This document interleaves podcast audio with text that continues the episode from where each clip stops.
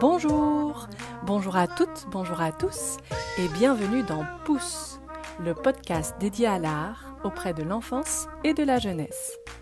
Je suis Émilie Lebel, médiatrice culturelle indépendante, spécialisée dans le jeune public et passionnée par toutes les formes d'éveil à l'art qui participent au développement de l'enfant.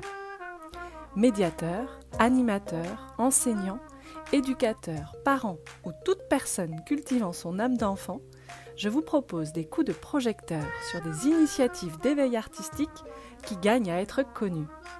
Ateliers, spectacles, expositions, médiations innovantes, découvrez le foisonnement d'expériences culturelles qui viennent nourrir l'enfant dans son développement et dans son lien avec le monde qui l'entoure. Accompagné de médiateurs, d'artistes, de professionnels de la culture ou de l'enfance et de lecture, je vous donne rendez-vous pour des entretiens des chroniques ou des rendez-vous surprises tous les troisièmes jeudis du mois. Bonne écoute Dans l'épisode 5, nous avons questionné la place des bébés au musée et comment sont pensés les espaces, les expositions et les médiations pour les tout petits. Interroger la place des publics, des bébés, cela interroge la place des œuvres et des médiations ce qui a créé de grands débats entre nos intervenants invités. L'articulation entre la petite enfance, les 0-3 ans, et le jeune public n'est pas simple, car cet intérêt récent pour le tout petit, pour cette tranche d'âge des 0-3 ans, vient re-questionner nos pratiques.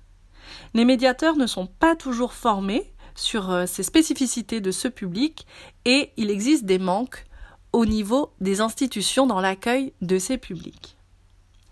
Face à ce constat, des projets de médiation innovants se créent.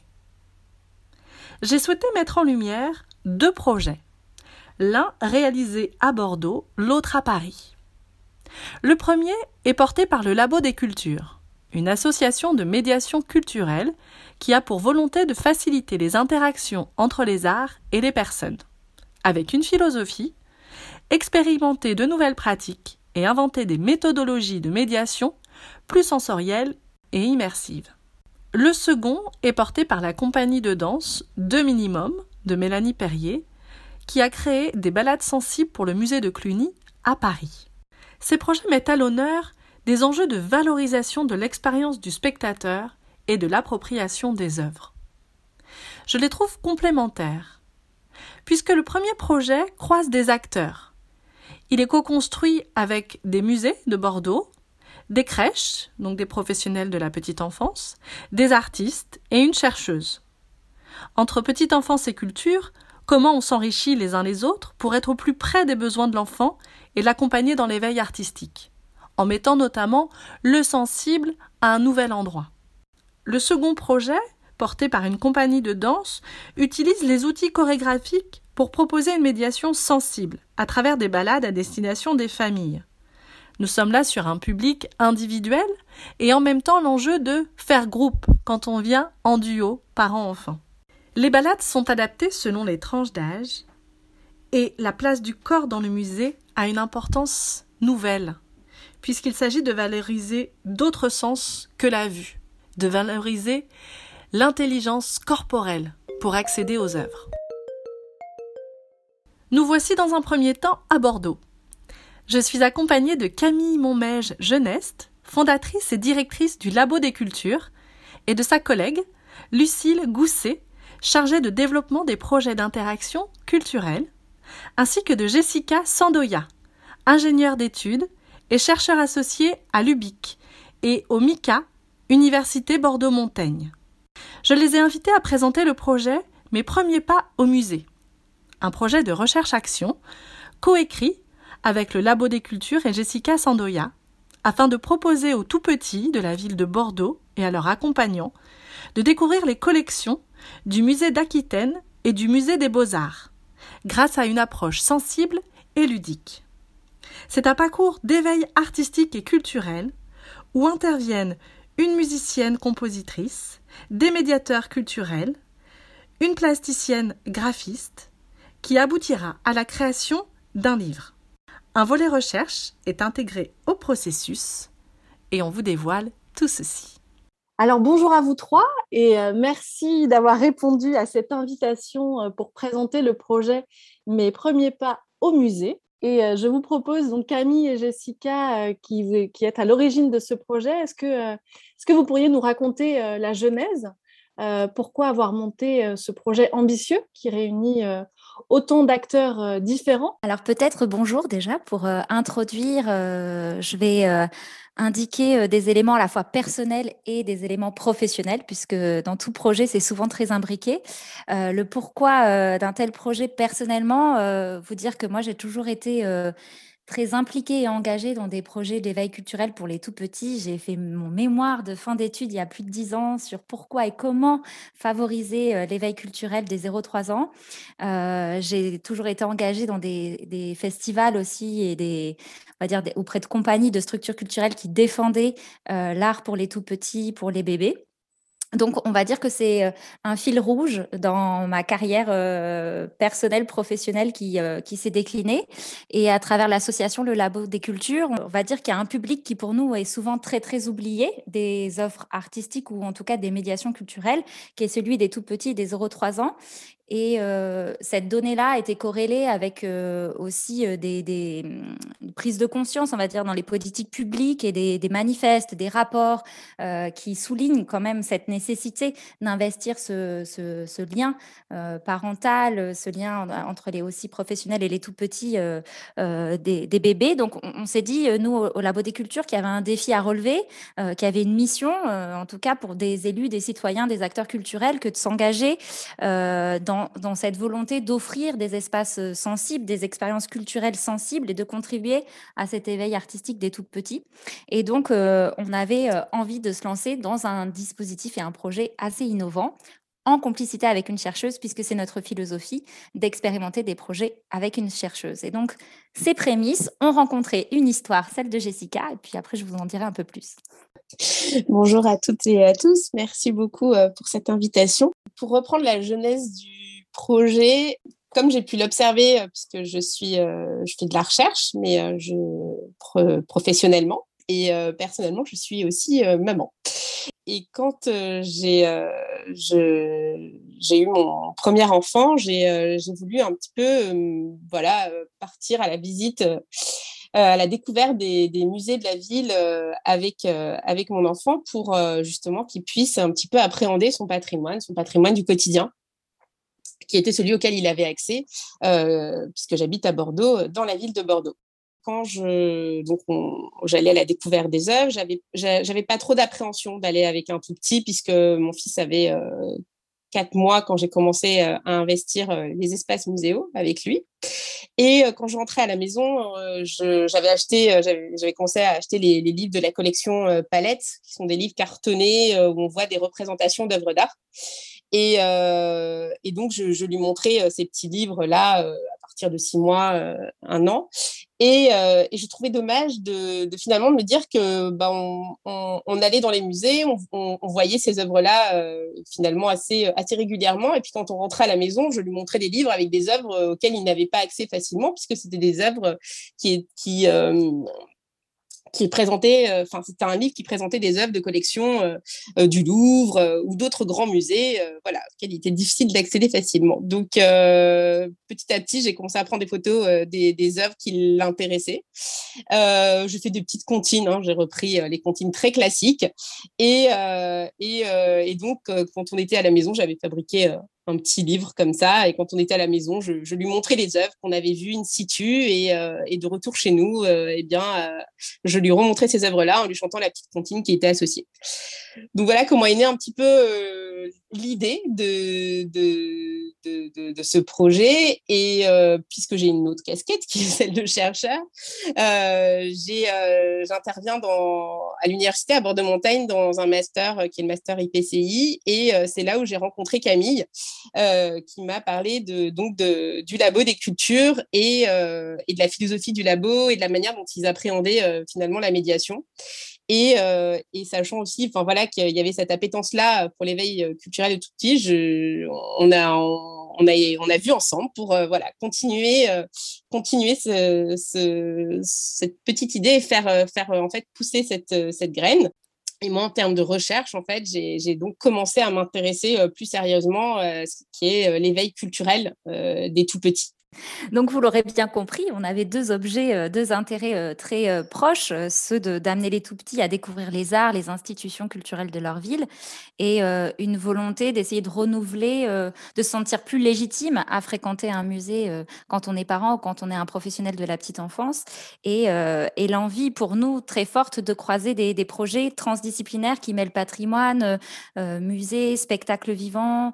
on était dans cette démarche-là. Donc, on s'est dit à partir de cette expérience, expérience euh, euh, très personnelle de Jessica, comment euh, le, déployer, comment l'étoffer et, comment organiser tout un maillage partenarial autour de cette idée et faire grossir cet horizon d'attente qui était cette construction d'un petit livre-objet qui, qui permettrait de, faire, de rentrer en résonance des œuvres d'art et des comptines pour imaginer en amont tout un parcours initial d'éveil culturel où en fait on impliquerait les tout petits et les bébés dans cette sélection euh, on, emmènerait les professionnels de la petite enfance vers euh, tout un cheminement et une expérience culturelle très forte qui serait une sorte de matière cumulée comme ça au fil des mois qui nous permettrait d'avoir le fruit de ce livre euh, qui était le point initial de Jessica qui a été un peu déplacé au fil de nos, de nos discussions.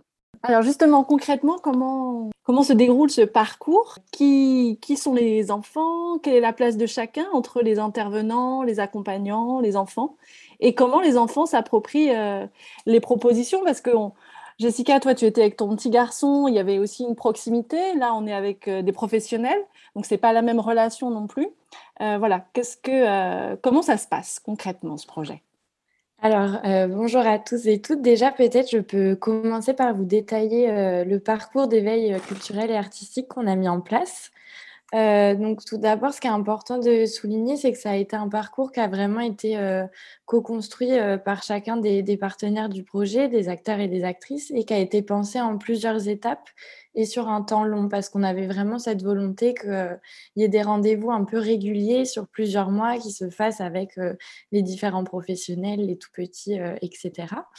Donc, la première étape de ce parcours, ça a été la venue des professionnels de la petite enfance au musée pour euh, déjà s'approprier les espaces, mieux appréhender les lieux, parce qu'il euh, y avait une certaine euh, crainte de revenir au musée avec les tout petits sans connaître les lieux, sans connaître les collections. Donc il y a eu ce premier temps de rencontre physique dans le musée qui a été très important.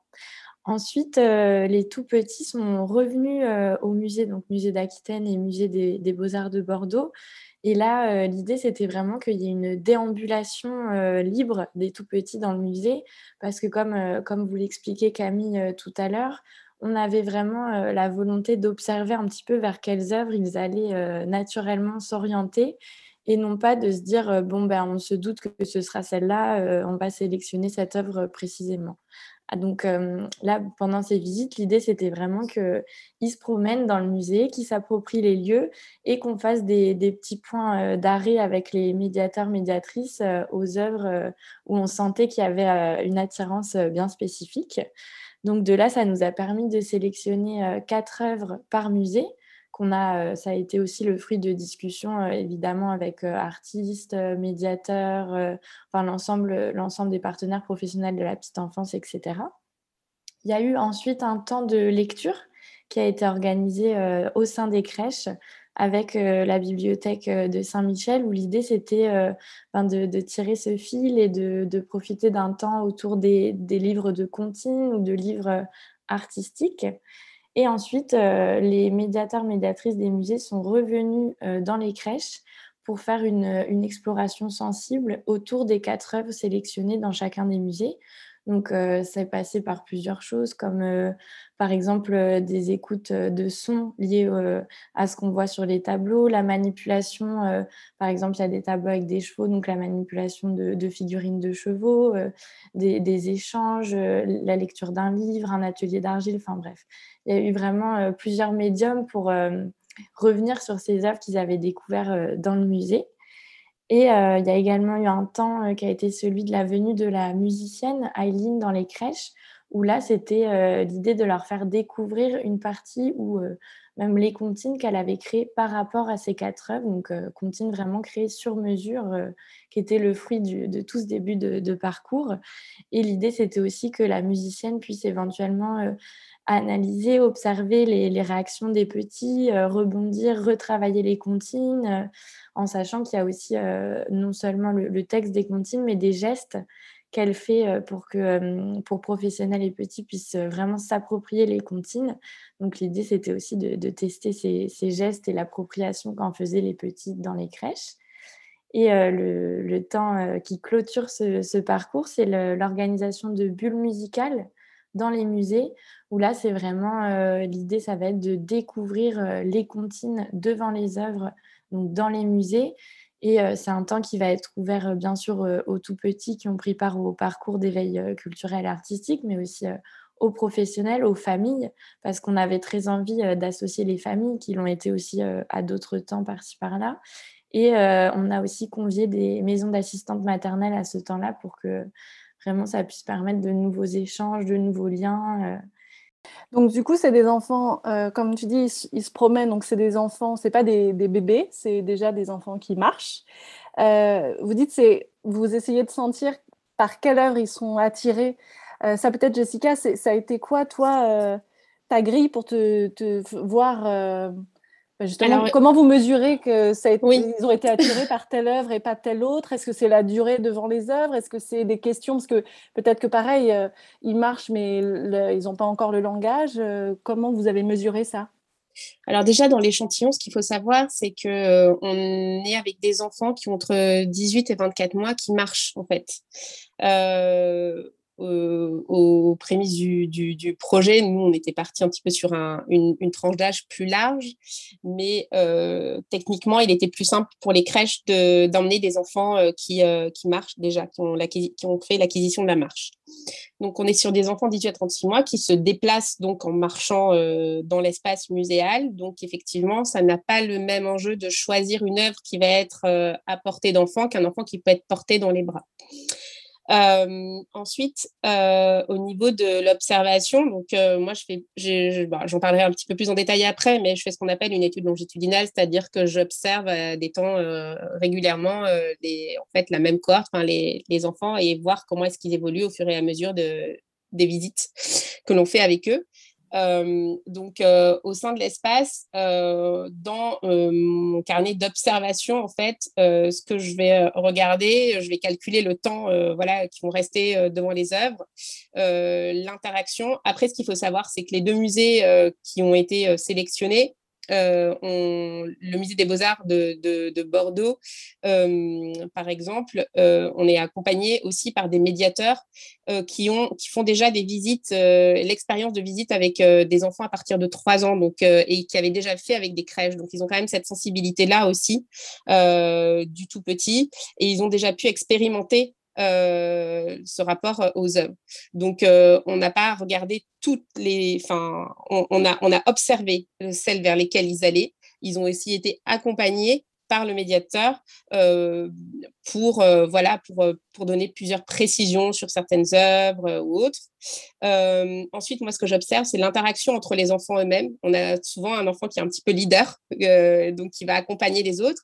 Il y a les enfants aussi qui ont l'acquisition de la parole, du langage, donc qui, va, qui vont pouvoir s'exprimer aussi. Donc, il y a l'observation aussi du langage, de la manière dont ils vont s'exprimer devant les œuvres, mais aussi ceux qui n'ont pas encore acquis euh, un langage un peu plus euh, fluide, on va analyser, enfin, je vais, je vais regarder le, comportement, s'il s'assoit devant l'œuvre, si au contraire il préfère passer, qu'il va plutôt, au lieu de regarder euh, les œuvres aussi, ce qui est important d'observer, c'est aussi l'appréhension de l'espace muséal.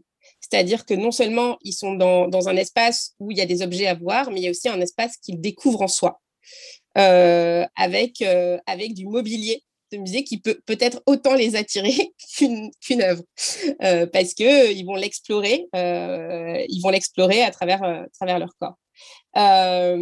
Donc voilà ce sont c'est un petit peu ce sont des éléments qui sont intégrés dans ma grille d'analyse. Et effectivement je vais regarder combien de temps ils, vont y rester. Aussi les interactions avec l'adulte parce que voilà, les les adultes aussi se, déplacent et corporellement, je veux dire, les enfants vont suivre aussi l'adulte. donc voilà, donc c'est comment est-ce qu'aussi ils suivent l'adulte et comment est-ce qu'ils vont imiter l'adulte aussi. Donc voilà un petit peu tout ce qu'il y a dans, dans, dans, dans cette grille d'analyse.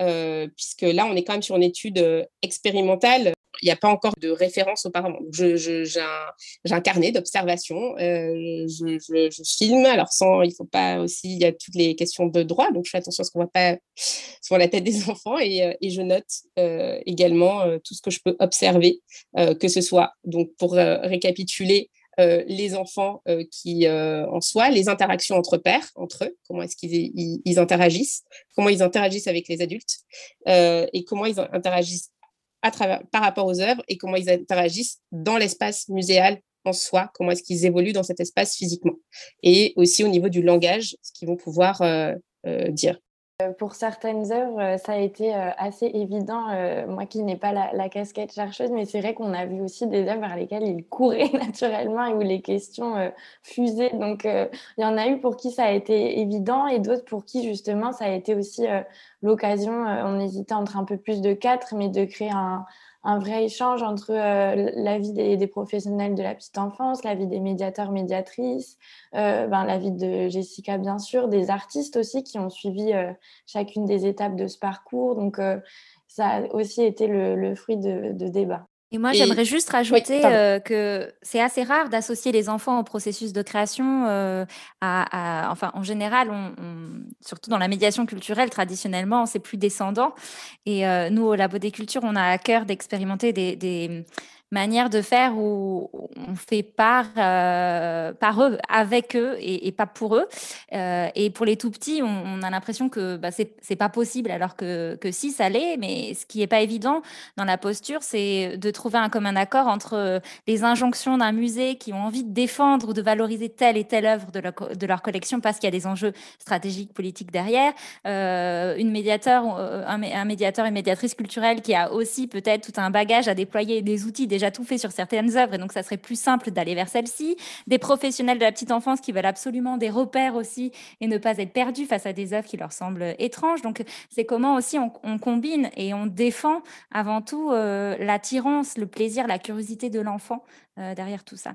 Et est-ce que justement vous avez été surpris par euh, justement les, des œuvres qui attiraient des enfants? Est-ce que vous vous attendiez des fois ou plutôt, est-ce que vous avez été complètement étonné de se dire, oh là là, ils sont attirés par ça Parce que c'est vrai que des fois, on se dit, il y a, tout ne se montre pas aux enfants ou on n'arrive pas toujours à se dire quel niveau de lecture ils peuvent percevoir. Enfin, quel type Est-ce que vous auriez un ou deux exemples de, type euh, d'œuvres justement qui, les ont attirés euh? bah, Moi, je peux parler d'une déjà. Justement, on parlait de, au niveau de l'observation, enfin, dans, la, dans, la, dans la recherche, il y avait, euh, nous, en, en, tant que, voilà, que professionnels de la culture, les médiateurs voilà, avaient une représentation de, de, types d'objets qui, pouvaient euh, être inclus dans le livre, euh, in fine.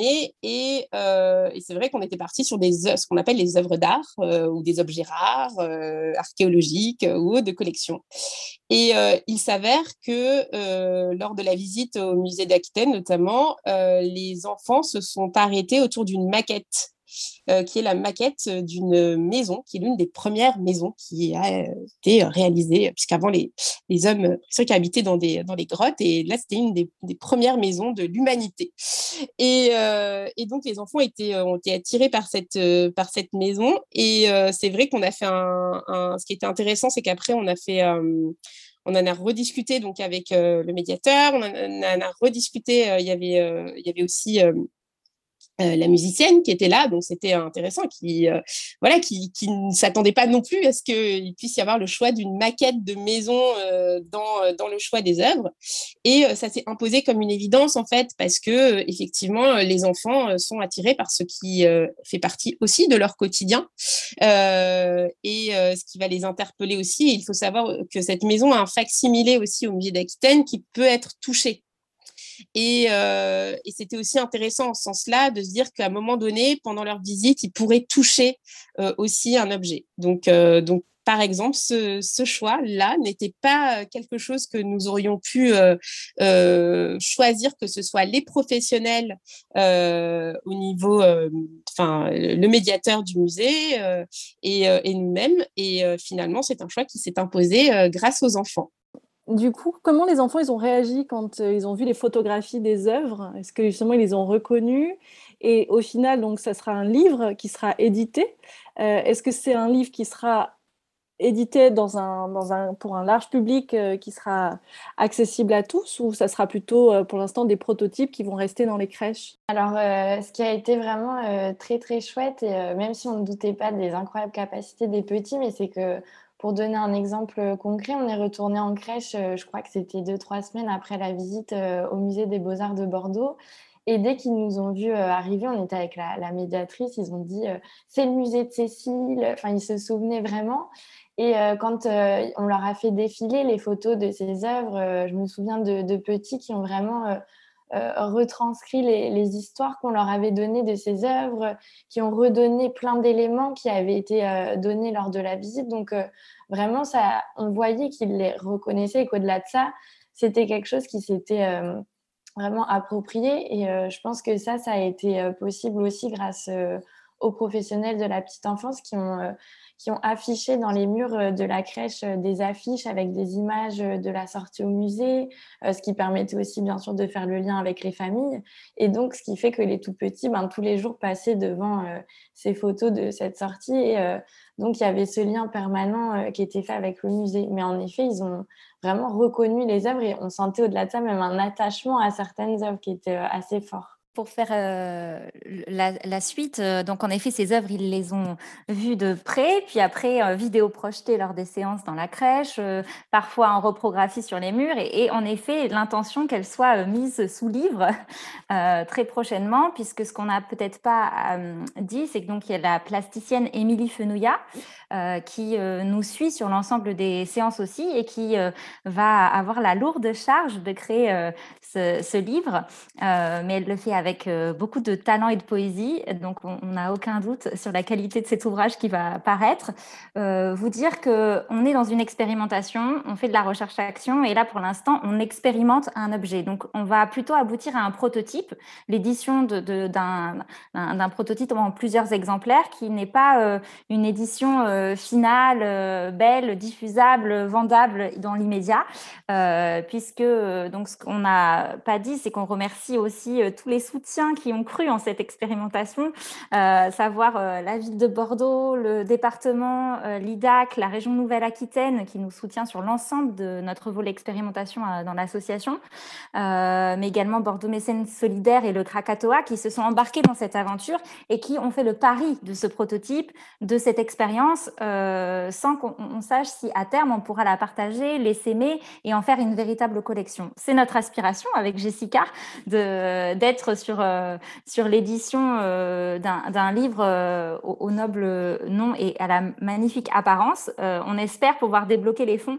pour après faire diffuser en tout cas cet objet dans les boutiques du musée tel que ça l'a été imaginé avec nos collaborateurs, que ça puisse être saisi et inspirant pour d'autres structures et qu'on se lance dans une véritable collection. C'est notre objectif à long terme. Mais là, pour l'instant, jusqu'à fin 2022, on est toujours sur le volet expérimentation prototype.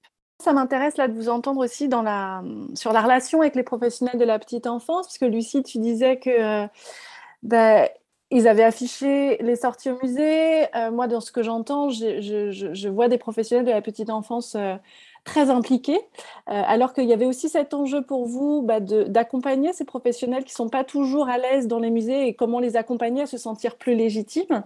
Euh, du coup, comment, euh, dans cette co-construction, les professionnels de la culture d'un côté, les professionnels de la petite enfance de l'autre, bah, voilà, on fait corps, se sont enrichis les uns les autres. Qu'est-ce que ça a bougé aussi dans, dans les pratiques pour chacun?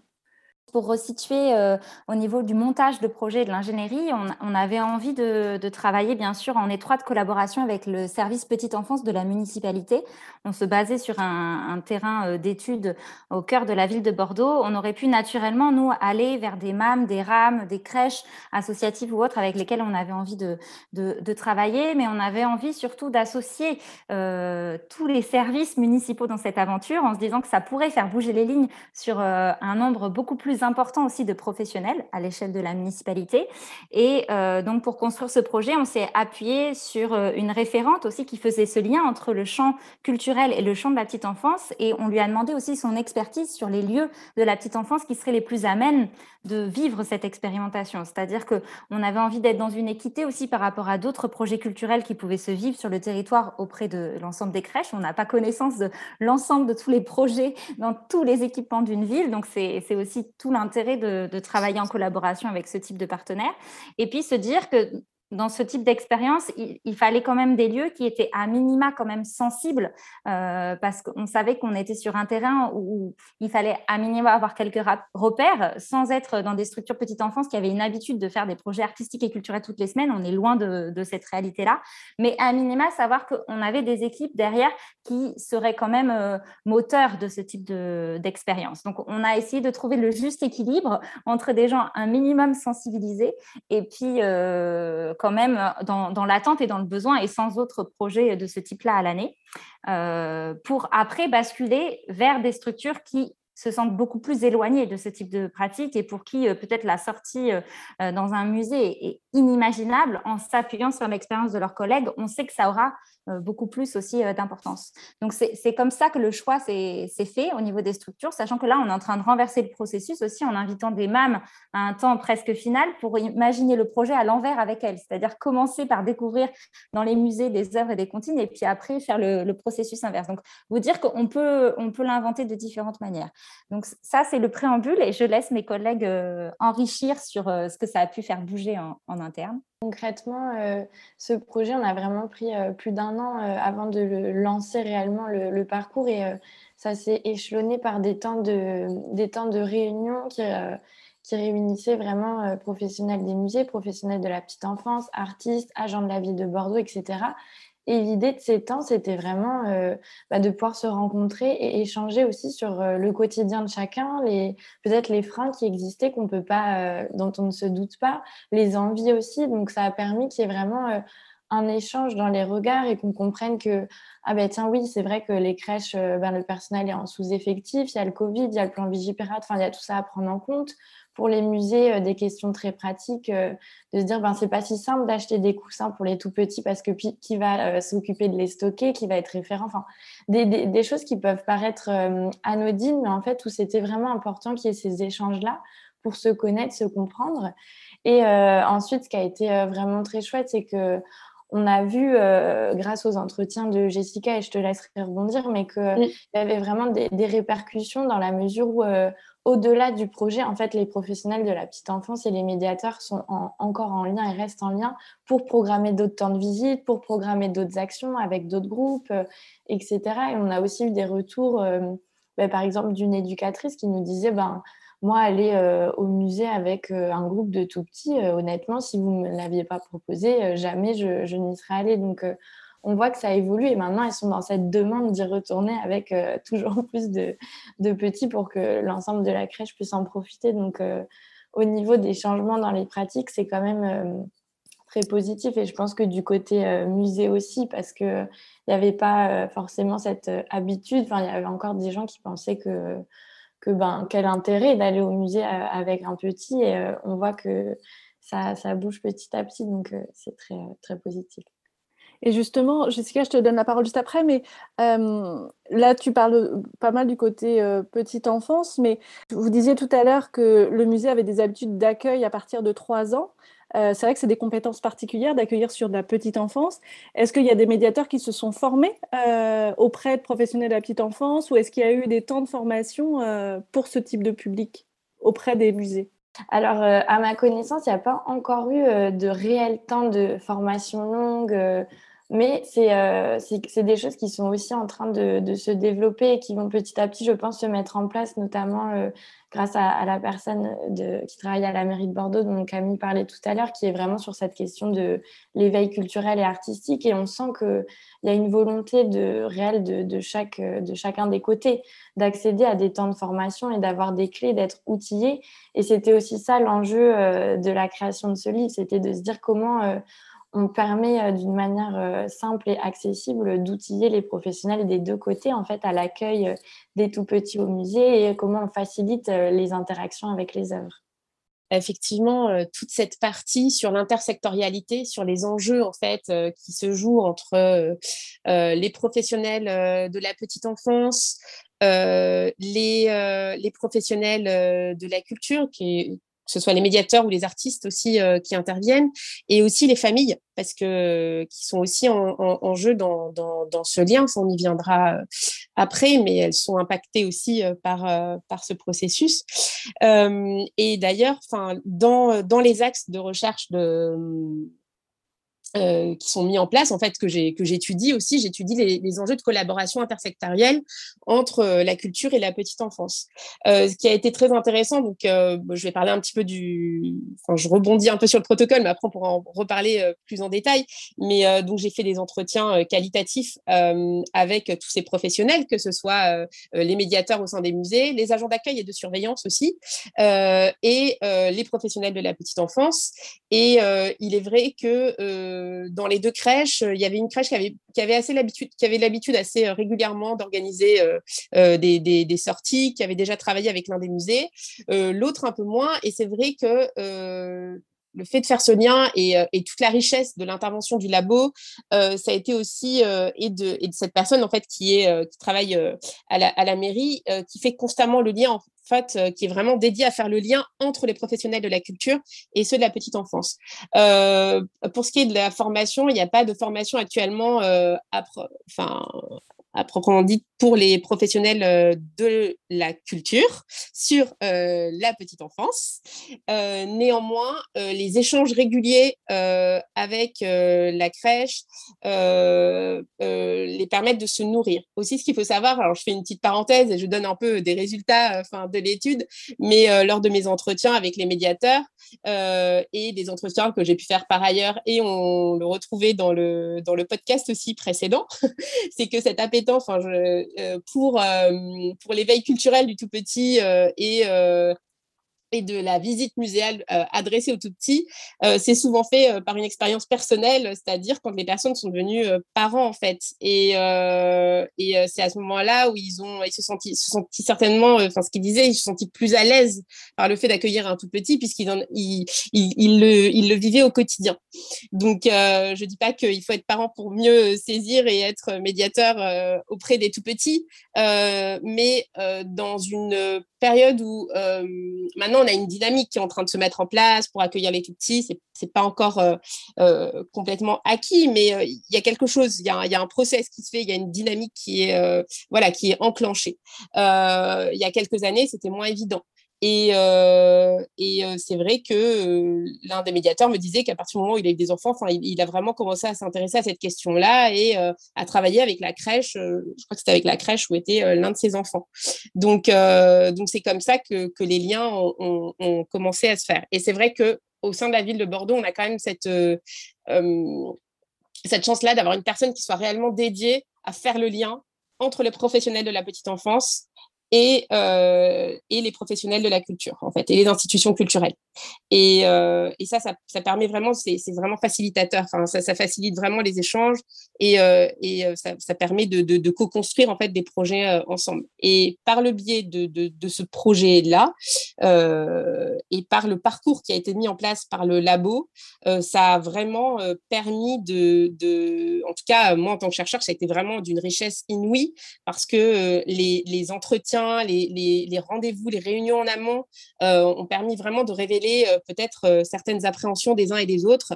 D'un côté des crèches, on se disait, mais comment est-ce qu'on peut parler d'une œuvre à, un tout petit sans savoir ce que dit l'œuvre, qu'est-ce qu'elle représente ou autre et, ainsi, le, médiateur vient les nourrir, en fait, pour qu'après, il puisse y avoir des restitutions aussi de l'autre côté. Et ça va être aussi, c'est aussi l'un des, l'un des objectifs de, cet objet de médiation que va être le livre, en fait, de pouvoir aussi avoir un support de transmission euh, pour, euh, bah, là en l'occurrence pour les professionnels de la petite enfance et on l'espère plus tard pour les familles, et de l'autre côté, les professionnels de la culture, eux, euh, permettent aussi, euh, par ce, par ce biais-là, par ces échanges, euh, comprennent aussi comment est-ce que, qu'est-ce qui peut intéresser le tout petit. Enfin, l'observation aussi des œuvres avec eux était, était très riche pour, pour eux de, de, voir ce vers quoi ils allaient naturellement, puisque eux ont l'habitude de concevoir les visites finalement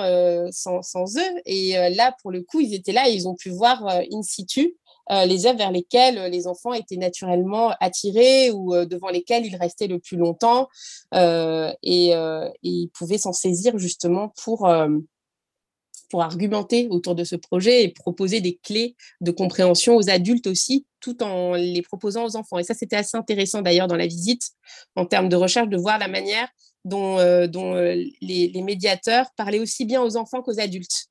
Ils s'adressaient aux, enfants et complétaient aussi pour les adultes pour qu'ils puissent un petit peu mieux saisir tout ce qui était en jeu à travers la présentation de tel ou tel objet. L'agence culturelle du département de la Gironde, l'IDAC, euh, met en place tout un volet de formation et donc euh, ces, professionnels dont on parlait tout à l'heure peuvent quand même se former. Le Labo des Cultures met en place aussi euh, une formation pour essayer de transmettre aussi ce type de contenu et donc dire que ça, c'est de plus en plus facile d'accéder et de se former dans une dynamique intersectorielle aussi en rassemblant autour de la table lors de ces formations. En, tout cas, nous, c'est notre état d'esprit, autant des professionnels euh, des arts et de la culture que des professionnels de la petite enfance pour être aussi dans un espace d'interconnaissance et de transmission de bonnes pratiques. Pour, euh, pour préciser euh, sur le volet recherche qui est donc complètement intégré à ce processus, à ce dispositif expérimental, peut-être compléter, parce que Jessica, tu nous as donné beaucoup d'éléments d'observation, de grille de lecture, déjà de, des constats que tu as, pu tirer.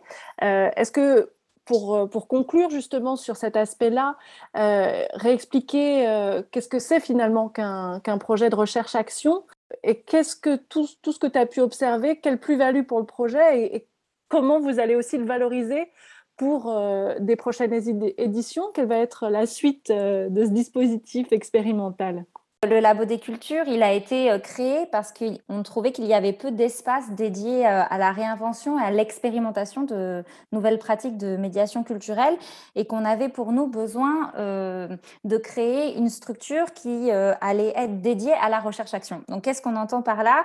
C'était l'idée, d'où notre nom aussi, d'être un laboratoire, en tout cas d'expérimenter, d'être dans la philosophie de recherche et développement, puisque on, avait envie par essence et par mode de fonctionnement, d'être euh, en lien étroit avec le, monde de la recherche et le monde de l'université pour euh, faciliter les liens entre les arts et les personnes à la fois pratiquement, c'est-à-dire dans, l'invention d'outils, de supports, de, projets très pratico-pratiques, mais aussi euh, dans l'idée de réfléchir à développer le comment, comment on repense nos approches, comment on expérimente, euh, comment on se nourrit aussi de, de la recherche scientifique, et on en fait des terrains et des projets très concrets. En fait, comment à la fois on peut aussi inspirer le monde universitaire et la recherche par des terrains professionnels, et en tout cas d'être dans ces allers-retours et donc, on essaye toujours de faire des liens entre de la recherche fondamentale, de la recherche appliquée et des problématiques des professionnels, euh, puisqu'on essaye d'être un peu dans la continuité euh, du mouvement des sciences ouvertes, en fait, tout simplement de partager des connaissances aussi,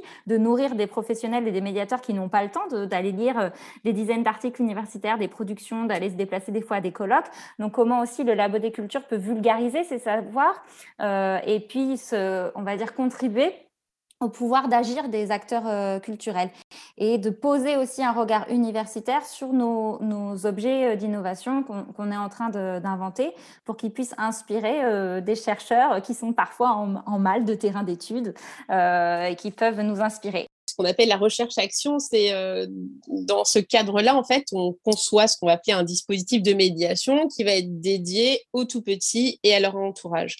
pour la conception de, cet outil, enfin de cet objet technique, si on peut parler ainsi, avant même sa, production, en fait, on va euh, travailler avec une exploration en fait des pratiques et des usages qui vont influencer euh, sur la manière euh, dont on va pouvoir mettre en place cet objet et qu'est-ce qui sera le plus le plus évident pour pour appréhender l'objet, comme ce qu'on disait tout à l'heure, euh, par exemple, le choix des œuvres par euh, les petits, c'est quelque chose qui s'observe et euh, voilà, qui, qui, permet en fait, en tout cas, d'alimenter le projet. C'est par le biais d'expérimentation sur le terrain et en fait, dans la recherche en action, on va intégrer en fait des retours d'usage pour accompagner l'innovation jusqu'à sa mise en usage qui va être effective. Alors c'est pour ça que je parlais de recherche exploratoire aussi, parce qu'on est finalement dans différents phases euh, dans, le cadre de ce projet. Euh, là, dans, un premier temps, euh, il y, a, eu toute une phase d'analyse experte, c'est-à-dire où voilà, on essaie de, voir un peu, de faire un j'essaie de faire un petit recueil des données de ce qui existait. il est vrai que la littérature ou les évaluations sur les tout petits dans les musées, précisément, j'en ai pas trouvé là-dessus, mais des textes, bon, par exemple, il y avait Yannick Lepape qui en 2015 avait fait, il est chargé de mission en fait au musée d'Orsay, et pour moi, ça a été un, des premiers articles que j'ai trouvé où il expliquait un peu ce qu'il avait pu lui repérer sur les tout petits au musée et, et les enjeux qui se jouaient. C'était en 2015, on est en 2022, on est un petit peu, ça a un peu évolué, mais les enjeux sont quand même toujours toujours les mêmes. Et et c'est vrai qu'on va retrouver euh, dans le cadre de la recherche euh, beaucoup en psychologie, euh, en sciences cognitives. il y a beaucoup d'études qui sont faites autour des bébés, notamment dans les baby labs, ou encore à travers, par exemple, il y a le psychologue Patrick Bensoussan qui a fait le programme 1001 bébés, qui travaille aussi sur la réception des tout petits dans, des contextes culturels. Donc c'est vrai que ce sont autant de, de littérature qui viennent nourrir la recherche. Il y a aussi des travaux de Sylvie Octobre en sociologie à travers euh, le projet euh, ELF. Je ne sais pas si vous en avez entendu parler. En fait, c'est une étude, euh, ce qu'ils appellent donc une étude longitudinale sur l'enfance où ils, ont, ils ont suivi plus de 18 000 enfants de la, à partir de, la naissance, en fait, bah, jusqu'à maintenant. Et, et euh, Sylvie Octobre, par exemple, a travaillé euh, euh, sur justement ce qu'elle appelle la primo-socialisation culturelle dans les premières, durant les premières années de la vie et a observé la manière dont, dont la manière les enfants se nourrissaient par le lien parent-enfant euh, pour se construire en tant qu'être social et, euh, et comment est-ce que ça pouvait euh, jouer, avoir des enjeux en fait dans une génération future sur la manière dont il va appréhender bah, le théâtre, les musées, suivant la manière dont les parents euh, l'auront euh, nourri et, lui auront transmis en fait euh, ces pratiques-là. Donc voilà, on a autant de référents, on a quand même des chercheurs qui travaillent certaines de ces questions. Et là, dans le cadre de l'évaluation de cette recherche, en fait, on est, on est parti sur une, sur une hypothèse en fait sur le fait que un enfant qui va être sensibilisé à l'art dès son plus jeune âge se construit en fait euh, grâce à cette appréhension euh, du monde que va lui offrir ces différentes expériences culturelles. Donc là, en l'occurrence, la visite muséale, euh, mais aussi la manière dont il va vivre une relation physique à l'objet, autant que ce soit l'objet au sein du musée, mais aussi à travers le livre et aussi bah, à travers la cantine. Et comment est-ce que ça va l'ouvrir au monde extérieur à travers cet échange complice avec le parent, mais aussi avec le professionnel de la petite enfance, parce que le tout petit euh, évolue non seulement au sein de sa famille, mais euh, lorsqu'il est, euh, il a un mode de garde différent, va évoluer aussi avec les professionnels de la petite enfance. Donc, on, essaie de, enfin, j'essaie en tout cas à travers cette recherche de voir comment est-ce qu'on peut voir qu'il y a une transmission aussi sociale qui se, qui se joue en fait dans, dans ce, dans ce projet-là et, dans cette étude. Moi, en termes de recherche, ça me permet de voir aussi de, nouvelles pratiques de, médiation. ce que je vous disais tout à l'heure, qu'est-ce qu'il en ressort au niveau des dynamiques professionnelles à travers les institutions, les publics ciblés, les collectivités? aussi dans les musées, y a qu'est-ce qui se joue aussi dans la manière d'accueillir un nouveau public? Euh, jusqu'à présent, les, actions médiation se dirigent plutôt vers des enfants à partir de 6 ans. Euh, le tout petit est souvent celui qui va accompagner la famille. Euh, il accompagne son grand frère ou sa grande sœur qui est plus âgée et à qui on, on propose des dispositifs de médiation. donc là, en l'occurrence, ce qu'on peut lui proposer, c'est quelque chose où on va le cibler directement et, et je, en tout cas, je, suis en train d'étudier un peu l'inclusion muséale et je pense qu'on peut parler d'inclusion aussi dans le fait d'accueillir ce, nouveau type de public aussi au sein des musées. Pour parler plus du protocole, moi, j'ai dans mon échantillon, en fait, j'ai fait des entretiens euh, euh, qualitatif auprès donc euh, des professionnels de la petite enfance, donc directrices et euh, éducatrices, parce qu'elles ont un rôle fondamental aussi dans le cadre du, projet, puisque ce sont elles en général qui gèrent les projets culturels au sein des crèches, les professionnels de musée, donc comme je disais, les médiateurs, les agents d'accueil et de surveillance. je compte aussi interroger les directeurs de musée les professionnels aussi au sein de la mairie. Et après, il y aura également les familles qui seront interrogées pour voilà, savoir comment elles ont appréhendé le projet à travers la crèche, savoir si cette, ce projet été prescripteur de visite. Est-ce qu'ils osent passer le pas, la porte des musées suite à ce projet? Alors, j'ai déjà quelques retours au niveau des crèches et je sais que oui des, agents de la CRE nous disaient qu'effectivement, elle avait rencontré des familles qui nous disaient qu'ils étaient retournés. Euh, comme l'expliquait euh, Lucille, il y a effectivement cet affichage qui, euh, qui est un marqueur qui est vraiment très intéressant euh, de, de, de, voir dans la manière dont aussi euh, ces professionnels vont, vont vraiment, euh, enfin, ce, ce, projet, on, on voit qu'il a eu vraiment un impact aussi au sein de la crèche et, et il est affiché, il fait partie vraiment de la vie de, de, la crèche et les enfants sont très heureux en sortant de montrer là où ils ont été, ce qu'ils ont vu. Enfin, voilà, il y a, y a une continuité, en fait, il y a un fil qui est tiré, une continuité qui se joue aussi au sein dans l'espace de la crèche pour donner quelques pistes, c'est ça, euh, Émilie, de, de, résultats?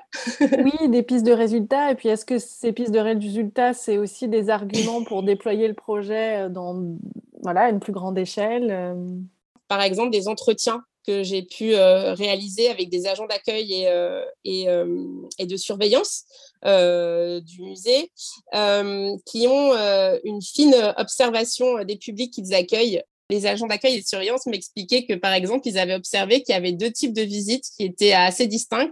Alors, j'ai pas vérifié scientifiquement, mais en tout cas, eux ont pu l'observer et euh, ils étaient euh, quatre et m'ont tous tous confirmé la même chose, c'est que eux, ils ont noté une réelle différence dans la visite qui est faite avec les grands-parents ou les parents.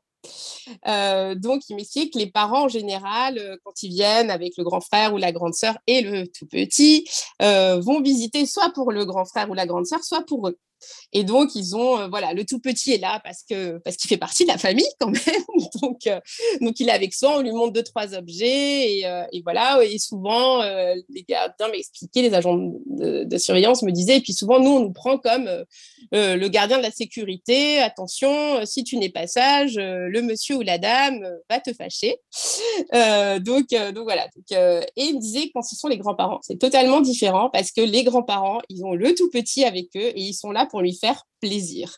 Donc, euh, ils vont faire la visite et ils cherchent vraiment à faire la visite avec le tout petit. Ils cherchent vraiment à, à mettre en place euh, une interaction euh, entre l'œuvre euh, et, l'enfant.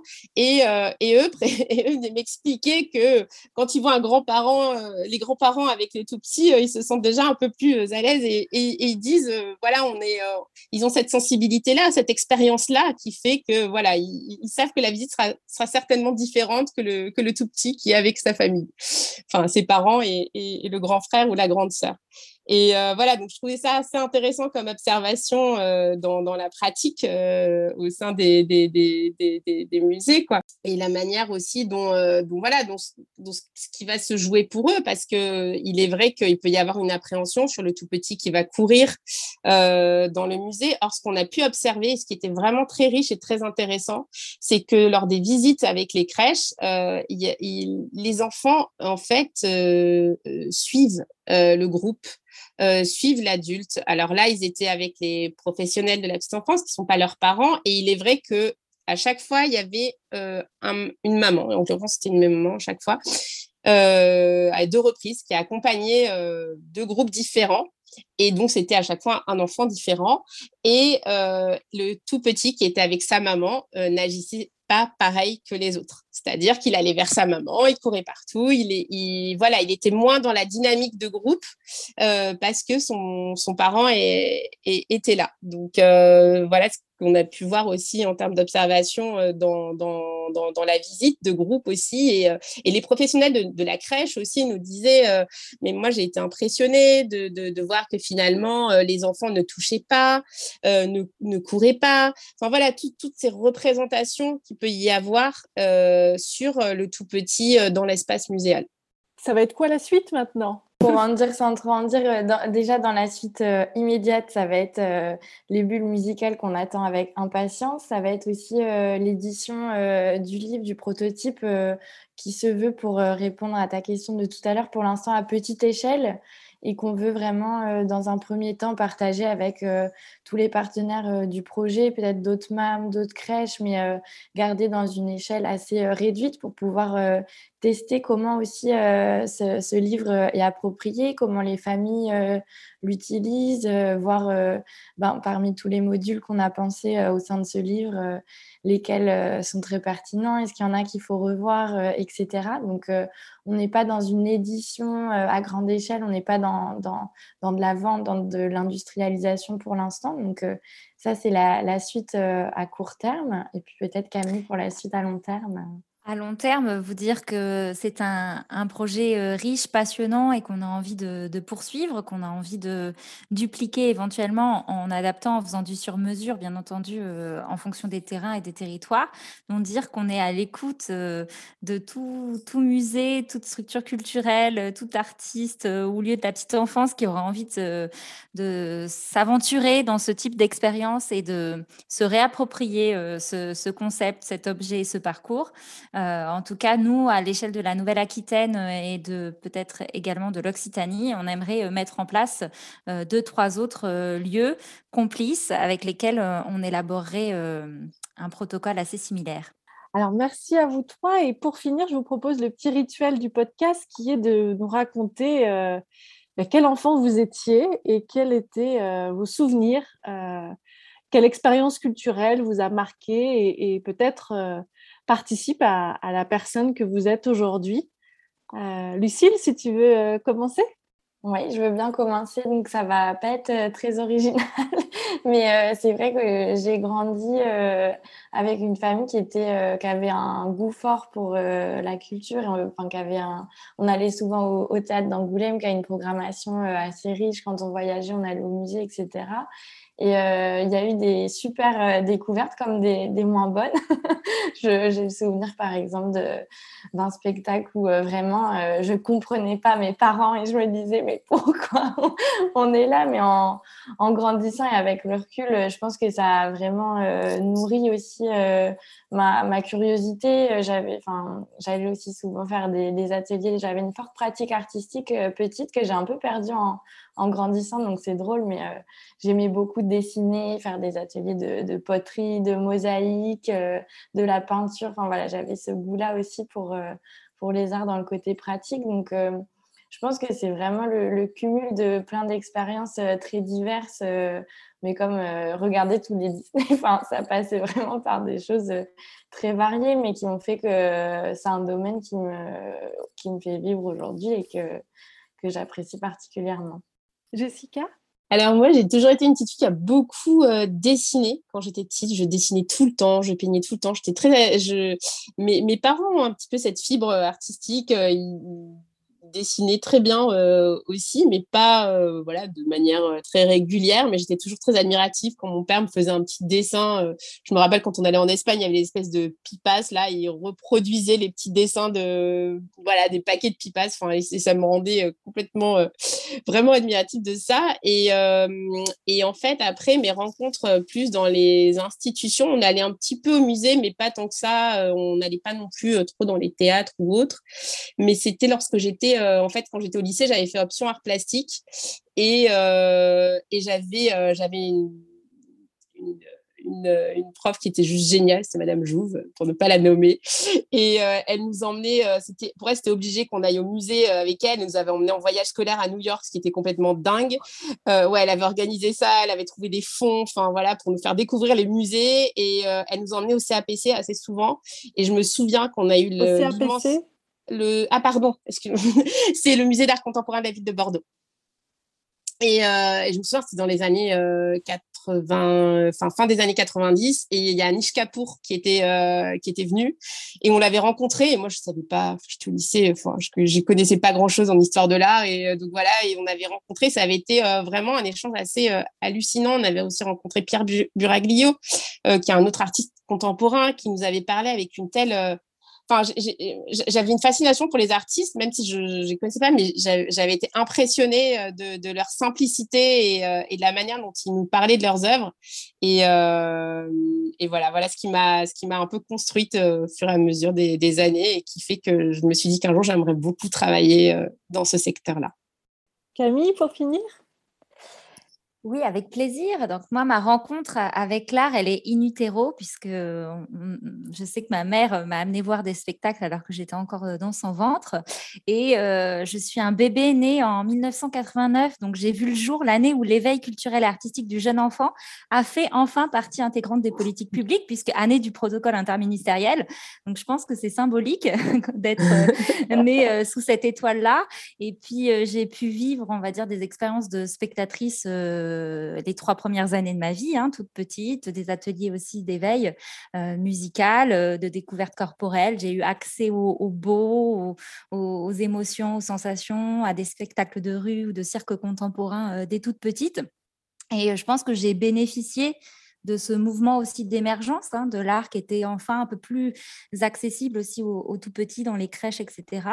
Et je pense que cette sensibilité euh, dès l'enfance euh, et tout un parcours avec l'art euh, a fait que je me suis passionnée en fait sur ces enjeux-là jusqu'au besoin de, de, le transmettre, jusqu'au besoin de cette passion d'en basculer à une intégration à des choix professionnels. Et loin de moi hein, l'idée de faire de mon expérience une généralité. Hein, c'est juste pour resituer euh, cette origine peut-être un peu factice. Euh, mais en tout cas, j'ai la conviction que cette confrontation à, l'art dès la naissance et même in utero, finalement, m'a nourri, euh, m'a construit. Et peut-être que c'est le fruit inhérent de mes premiers pas au musée et de ce podcast. Merci beaucoup à toutes les trois. Merci. Merci. Et puis une belle, bonne continuation à, ce projet en espérant qu'il puisse faire plein de petits. On croise les doigts. Merci, pour l'invitation. Merci. Après Bordeaux, direction Paris, où j'ai pu échanger avec Mélanie Perrier, chorégraphe et directrice artistique de la compagnie De Minimum, qu'elle a fondée en 2011 la compagnie développe un travail sensible autour de la relation. À l'origine, les spectacles sont adressés au tout public, ce qui est encore le cas, mais depuis plus d'un an, une adresse est portée à destination du jeune public, avec, en juin 2021, la création du spectacle Et se tenir la main, proposé dès 5 ans. Dernièrement, des balades sensibles ont été créées pour le musée de Cluny, à Paris, projet de médiation construit in situ avec des outils chorégraphiques. Mélanie nous raconte le projet et nous parle de médiation sensible, de relations, de la danse et de son pouvoir pour révéler les œuvres autrement. Micro. Alors Mélanie, bonjour et euh, ravie de t'accueillir pour euh, cet épisode de Pouce. La, question de la relation est, notamment du, duo et au cœur du travail euh, de la compagnie de Minimum. Tu parles notamment de la virtuosité de la relation et tu expliques que chaque création s'inscrit dans une recherche autour de la mise en relation de deux personnes, là où le trio possède une personne en trop et le solo une personne qui manque. Et pour les musées de Cluny, tu as créé des balades sensibles pour un duo, justement, un duo parent-bébé ou adulte-enfant pour les 0-3 ans, puisque tu déclines selon les tranches d'âge. Est-ce que tu pourrais nous raconter bah, la jeunesse du projet et comment il s'inscrit dans la trajectoire de la compagnie? Eh bien, ce projet est né d'une invitation par Anne-Sophie Grassin donc, du musée de Cluny, qui, elle, est donc très engagée dans développer un, projet assez ambitieux sur la question du sensible et en particulier avec vraiment cette question des tout petits. Comment offrir des propositions euh, les plus adaptées possibles, les plus innovantes possibles pour ces tout petits visiteurs. Alors nous, nous avions eu au sein de la compagnie l'occasion déjà de venir performer hein, dans, ce musée. Donc on avait déjà euh, une, connaissance de part et d'autre, à la fois des lieux de notre côté et puis euh, de leur côté.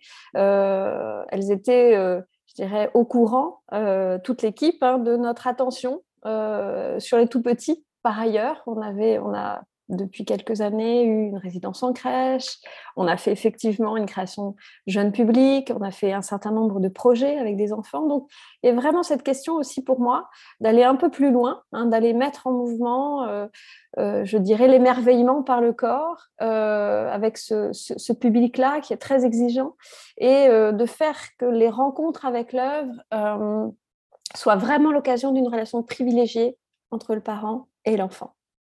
Donc, tu, repositionnes vraiment la question du sensible et l'engagement aussi euh, bah, du musée qui, vous a invité, et puis également bah, l'engagement de la compagnie, euh, puisque c'est vraiment l'axe de ton travail.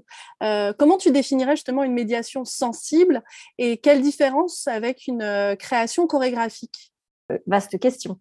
Je dirais que la médiation sensible, telle que de notre côté, on a tenté de l'investir, et puis, tel que je l'ai compris euh, auprès de notamment Nancy Grassin, mais euh, ça consiste comme une médiation en soi, hein, de créer un lien particulier entre une œuvre et un spectateur. Si elle est sensible, c'est que précisément, elle choisit de ne plus être dans une approche intellectuelle, mais de, davantage de favoriser le corps, l'imaginaire, les sens, ou la mémoire. Euh, ça permet, de ce point de vue-là, de créer euh, euh, plus de signification autrement, en tout cas avec l'œuvre, par une expérience qui est beaucoup plus globale pour celui ou celle qui l'a fait. Ce que j'aime bien aussi dans cette idée hein, de médiation sensible, c'est que ça rend nécessairement beaucoup plus acteur, beaucoup plus autonome le ou la visiteuse face à l'œuvre. Donc ça devient euh, sensible parce qu'il euh, y a une expérience. Alors, quelle est la différence entre, euh, entre une médiation sensible et puis une, création chorégraphique? Je dirais que la différence, elle se situe au niveau des œuvres. dans une démarche de création, les œuvres sont un point de départ ça peut être une source d'inspiration pour créer autre chose, ne serait-ce qu'en résonance.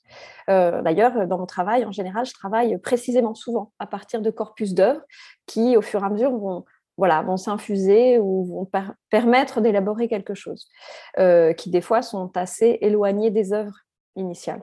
Dans une démarche de médiation, l'œuvre est forcément le point d'arrivée. On doit nécessairement revenir à l'œuvre grâce à cette médiation.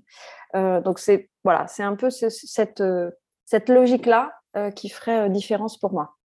Et alors, tu parles justement d'expérience euh, globale et tu parles de, de l'œuvre qui est dans une création de point de départ, en médiation de point d'arrivée. Moi, j'ai plutôt tendance à imaginer que c'est un aller-retour, tu vois, tout le temps, que l'œuvre, elle rebondit sur l'expérience du spectateur, que l'expérience du spectateur, elle rebondit sur l'œuvre. Est-ce que ça, justement, par rapport à la, médiation, parce qu'il y a aussi des artistes qui créent en étant en immersion. Tu vois, là, tout à l'heure, tu parlais de, résidence en crèche, euh, vous avez, euh, vous avez créé.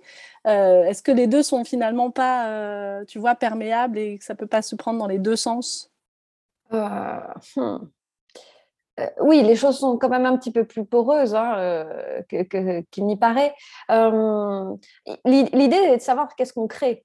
Nous, effectivement, pour les balades sensibles, on a déployé les outils de la danse pour tenter, in fine, de, de créer une approche un peu particulière sur les œuvres et pas pour créer de la danse. Les résidences en crèche, par exemple, par exemple à terme, on crée autre chose, enfin, on crée des choses X, ex nihilo avec les enfants, hein, qui n'existaient pas. Il n'y avait pas d'œuvre euh, au préalable. Euh, là, dans un musée, il y a les œuvres. On en a choisi quelques-unes. Et l'idée, c'est qu'on puisse euh, se mettre en dialogue, je dirais, autrement avec elles. Et à la fin de la balade, ce qui nous intéresse et ce qui intéresse évidemment le musée, c'est de savoir qu'est-ce que cette balade sensible a permis de, euh, comprendre ou de, de, découvrir des œuvres en particulier. Et pas est-ce que vous avez aimé la danse, puisqu'on ne produit pas un spectacle. Et alors justement, est-ce que tu pourrais nous raconter ces balades euh, Comment elles ont été pensées Comment ça se déroule euh, Et comment justement elles ont été créées? Parce que tu, as vraiment réfléchi à une création spécifique selon les tranches d'âge, parce que 0-3 ans, c'est une tranche très large entre les bébés qui sont vraiment euh, tout petits, qui ne marchent pas, ceux qui commencent à, être à quatre pattes, à marcher, ceux qui ont du vocabulaire. Enfin, on voit que c'est quand même très large. Comment tu as intégré ça Quel a été le processus euh, de création de ces balades? Alors, effectivement, le, premier point de départ, c'était comment on, se saisit hein, de cette grande hétérogénéité sur euh, cette tranche d'âge. Et précisément, on a fait le choix de ne pas euh, cibler sur une tranche d'âge, comme on peut voir ici ou là, avec du 0 ou du 6 mois, ou, euh, parce que de facto, les, bébés et les enfants hein, n'ont pas un, développement qui, qui est euh, qui est homogène hein, d'un bébé à l'autre et que euh, donc on a plutôt pour que pour vraiment privilégier cette euh, plus grande adaptation, on a privilégié une, une, appellation autour de trois effectivement trois axes, une balade avant la marche, une balade de la marche au langage et une balade du langage à l'entrée en maternelle. Après, si les enfants ont 18 mois, 6 mois, 22 mois, Là, à la limite, c'est plus notre problème. Et au contraire, je trouve que ce qui était intéressant pour nous, c'est que ça rendait beaucoup plus responsables et autonomes les parents. Comme ça, ils savent qu'ils euh, préfèrent euh, choisir euh, telle balade plus qu'une autre pour leur enfant en fonction de, de là où est l'enfant en termes de, de, niveau psychomoteur et émotionnel. Et donc, ce qui fait qu'on a d'ores et déjà voilà, des parents qui se sont investis dans le choix et pas se dire bon bah je prends la visite 22 mois ou je prends la visite euh, deux ans. Euh, euh, donc ça c'était c'était le, le, préalable. Une fois qu'on a posé ça, d'emblée, on s'est dit il va nous falloir trois balades. Ensuite, l'idée, c'était quand même d'avoir, et ça, c'est la, la chorégraphe qui parle, d'avoir une sorte de partition, hein, d'un principe commun, d'avoir des, sur lequel chacune allait pouvoir se, euh, voilà, se baser pour construire ensuite une, une, balade qui nécessairement est spécifique. la balade euh, pour les plus petits, euh, effectivement, n'a pas grand-chose à voir avec la balade des plus grands, si ce n'est que les principes globalement communs, c'est que il fallait que chacune puisse avoir une attention particulière au lieu avant les œuvres, c'est-à-dire les espaces, la lumière, les matières, les flux aussi. Hein, c'est un espace très dense, il y a beaucoup de monde.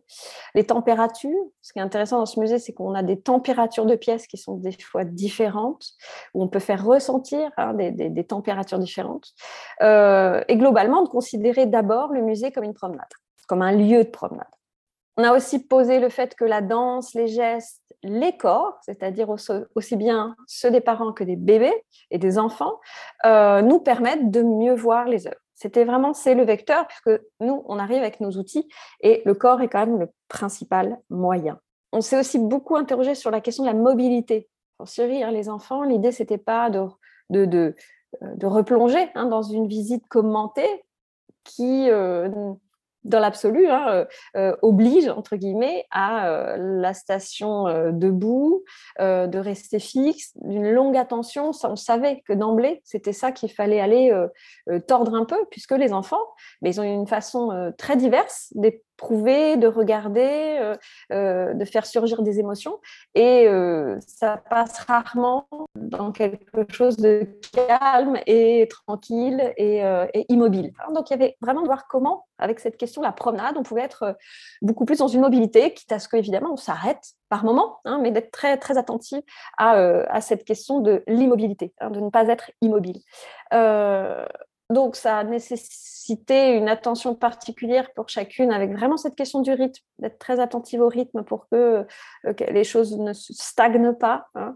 euh, d'être très attentive voilà, à l'attention hein, chez les tout petits, puisqu'on sait à quel point c'est très délicat, c'est fragile et c'est très court euh, aussi. Et puis, une dernière chose qui nous paraissait vraiment importante, et, le fait que tu rappelles hein, à quel point j'ai une un vrai souci de la relation, c'est que je voulais que ce moment soit vraiment une relation particulière entre le parent ou l'adulte hein, et, cet enfant, parce qu'on a eu aussi des, grands-parents, par exemple, mais que quelque chose se mette en mouvement entre les deux et aussi dans le groupe. Hein, parce que les visites euh, conférences, hein, les visites guidées, euh, souvent, au-delà de ce qu'elles euh, dévoilent, nous mettent peu en relation les uns aux autres et certainement pas entre groupes. On passe souvent une heure, une heure et demie avec un groupe et on n'a absolument pas noué une quelconque relation avec les personnes qui étaient à côté de nous. Là, j'avais très envie qu'on fasse groupe et qu'il y ait des, petites connivences euh, qui puissent se faire entre les parents, entre les enfants, et ça, ça fonctionne quand même très bien. Justement, parce que moi, quand je t'entends parler, je me dis, là, la danse, justement, elle révèle euh, tout cet aspect sensible, à la fois la présence des corps et les interactions qu'il peut y avoir, parce que effectivement, quand on suit une visite, euh, on parle entre, le, entre les personnes avec qui on va faire euh, la visite, mais les autres personnes, on ne les, on les, rencontre pas.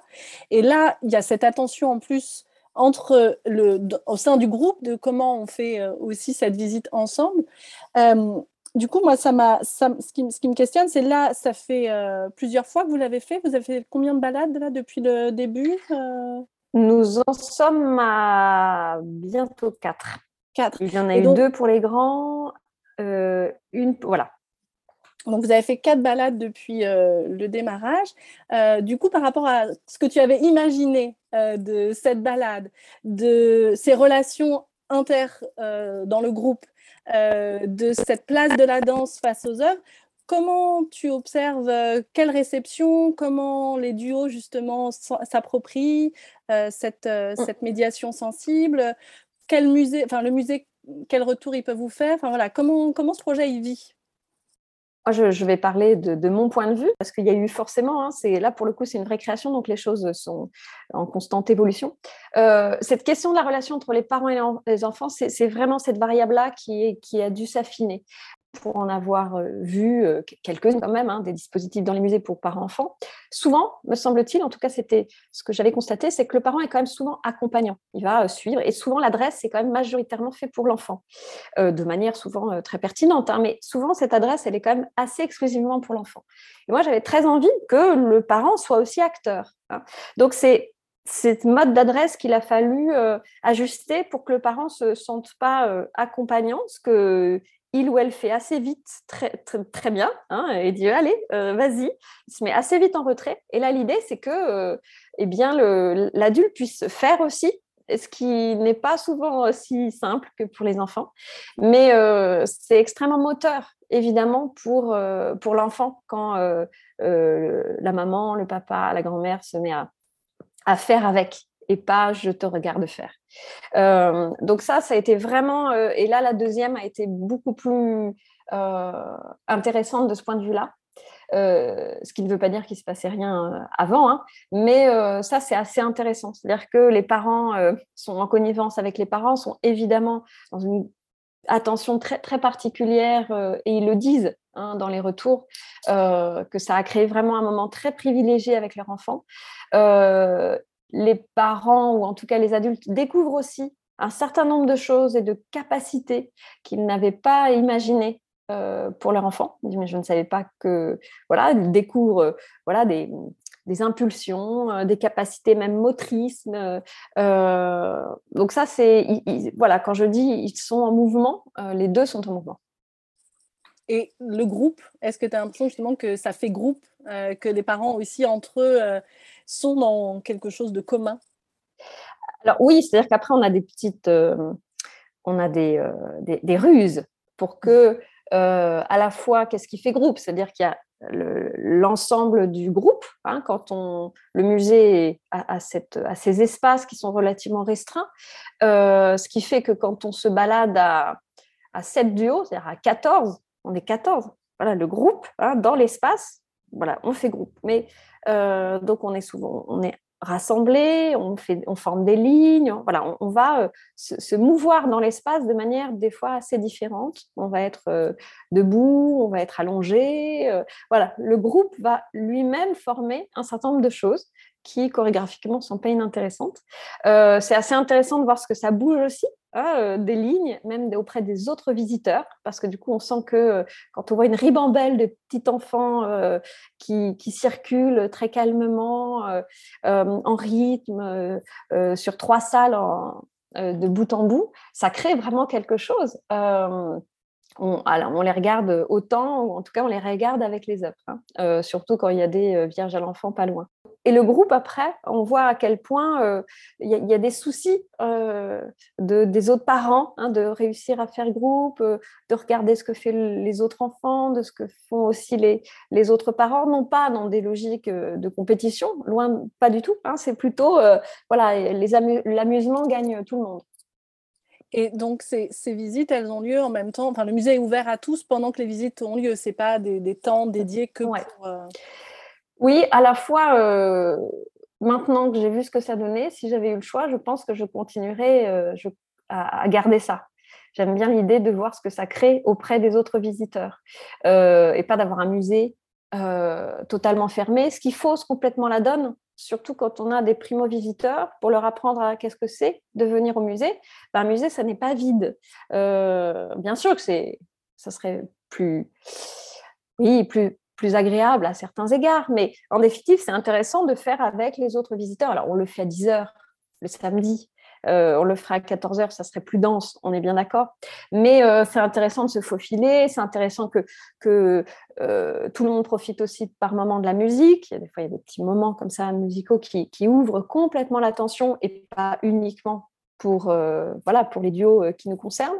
Donc, il y a des choses qui, qui viennent un petit peu éclabousser les autres visiteurs. Et ça, c'est plutôt heureux nous, dans l'épisode euh, précédent, euh, Quelle place pour les bébés au musée, on a beaucoup parlé aussi de euh, toutes ces interdictions des fois qui enferment le musée, de il ne faut pas toucher, il ne faut pas faire trop de bruit, il ne faut pas prendre trop de place, le faut pas, faut pas. la question aussi des, personnes qui travaillent dans les musées, les gardiens, etc., qui ne sont pas toujours formés. Enfin, là, comment tu as senti euh, justement ces, interdictions là où vous, faites un pas de côté euh, Comment tu as senti ça par rapport aux autres visiteurs, par rapport au personnel et, euh, justement de, l'appropriation du musée qui peut être autre, notamment pour des primo-visiteurs qui n'ont aucune expérience, qui d'un coup, leur première expérience au musée, on danse, on s'allonge, ce qu'ils ne pourront peut-être pas faire dans un autre musée. Comment tu le perçois ça? Il y a deux choses. Il y a eu la préparation auprès du musée parce que c'est une question qu'on a assez vite posée euh, ensemble avec l'équipe. Euh, et donc, on a, euh, on a repensé ce qui continuait d'être impossible à faire et les choses qu'on pouvait s'autoriser à faire avec le groupe pour les besoins de, voilà, de cette création on continue bien évidemment à ne pas pouvoir toucher les choses. Donc, pour pas créer des frustrations, on s'est arrangé euh, les unes et les autres. J'entends les deux autres euh, danseuses, hein, que sont Marie Barbotin et Bérangère Roussel, à être attentive aux, proximités avec les œuvres, aux circulations, pour pas donner trop envie aux enfants d'être à la hauteur de certaines choses. Mais manifestement, de toute manière, les œuvres sont trop hautes de toute façon. Hein. Donc cette question du point de vue, je sais que par ailleurs, pour les plus petits, c'est quelque chose qui est vraiment en travail. Euh, donc voilà, dans un premier temps, on a, fait attention. Ensuite, on a fait euh, dans cette préparation, on a fait deux choses. On a fait un petit carnet d'hospitalité que l'on donne aux parents en arrivant. On les accueille individuellement avant que la balade commence, euh, qui leur précise un certain nombre de choses, à savoir aussi pour décomplexer le parent Hein, qui s'est déjà autorisé à venir avec un enfant euh, en bas âge, ce qui n'est déjà pas euh, euh, anodin. Mais on sent que nécessairement, il ou elle vient avec ses, interdits incorporés. Hein, sur il va pas falloir faire de bruit, il va pas falloir toucher, il faut être sage, etc. sage avec un enfant de six mois, je veux dire, c'est voilà, c'est utopique. Donc, on a fait un petit carnet avec le fait que les parents, au-delà du fait qu'on était un groupe, si il ou elle jugeait qu'il y avait besoin d'un petit temps d'arrêt, que c'était OK et qu'on a fait un plan pour nommer un peu les salles sur lesquelles on resterait pour que, comme ça, ça rend assez autonome. C'est-à-dire que s'ils ont besoin de, de prendre un peu d'air, eh ben c'est possible et ça ne veut pas dire qu'ils vont rater quelque chose. Euh, que pour les plus petits, elles, les mamans, pouvaient allaiter dans les salles du musée et ça, on est très contente, euh, à la fois dans l'équipe euh, de, la compagnie et aussi l'équipe du musée. On a réussi à faire euh, valoir cette, cette, avancée. On sait à quel point hein, les, rares mamans, les rares mamans qui, qui s'aventurent dans les musées, c'est des fois un peu compliqué. Et l'idée, c'est qu'il faut aller je ne sais où. donc, si les enfants ont besoin de euh, d'être changé, parce que ça, effectivement, les tout petits, ça prévient pas, ça peut pas attendre la fin d'une visite. On a fait en sorte d'accroître les espaces dans lesquels c'était possible pour pas qu'il y ait euh, euh, un, trop, trop loin à aller. Donc, on a indiqué ça aussi. Et puis, ce fameux pas de côté, l'idée, c'est d'être OK si les enfants pleurent, si les enfants crient, s'ils courent, ça fait partie à leur âge de leur manière d'appréhender les choses et que ça ne voulait pas dire qu'ils n'étaient pas attentifs. Euh, donc on pose ça. Euh, alors c'est sûr qu'on a des voilà certains. Hein, on a euh, à chaque visite, il y a forcément un ou une petite fille qui va se mettre à courir partout et la maman qui ou le papa qui va lui courir tout le temps partout. Donc les parents sont assez épuisés pour cela à la fin des visites, mais mais ça ne veut pas dire du tout parce qu'on fait des, petits retours à la fin. Hein. Ça ne veut pas dire du tout que les enfants n'ont rien à, appréhender, bien au contraire, c'est leur façon d'appréhender les choses. Et du côté du musée, du coup, euh, sur ces balades sensibles, sachant que donc Anne-Sophie Grassin, dont tu parlais au départ, euh, est très investie sur la question de la médiation sensible, euh, comment ils se saisissent de ce projet? Comment justement se, travaille la médiation à travers bah, les balades que vous proposez? Ça participe d'un grand programme hein, euh, qui de médiation, d'après ce que j'ai pu comprendre, parce qu'il est quand même assez ambitieux, euh, qui consiste à, défendre l'idée qu'on peut se saisir des œuvres euh, autrement que par les cartels ou le savoir savant, et que chacun peut effectivement construire son savoir. il y a une visite avec une hypnologue, il y a des visites dansées, des visites chantées. donc, il n'y aura pas de discours. Voilà, hein, on fait tout sauf avec le discours. Donc, a fortiori, moi, ce qui était intéressant avec les, plus petits, c'est qu'on sait qu'avec les tout petits, on ne va pas leur asséner un discours, aussi passionnant puisse-t-il être.